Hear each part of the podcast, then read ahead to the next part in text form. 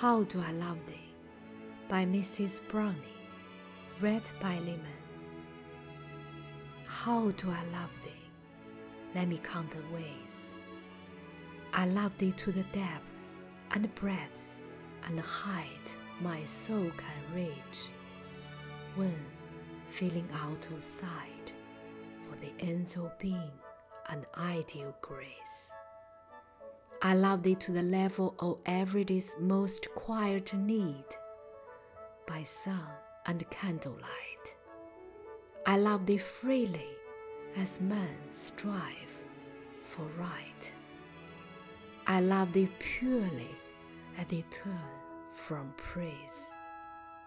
I love thee with the passion put to use in my old griefs and with my childhood's faith. I love thee with the love I seem to lose with my lost sins. I love thee with the breath, smiles, tears, oh, all my life. And if God choose, I shall but love thee better after death.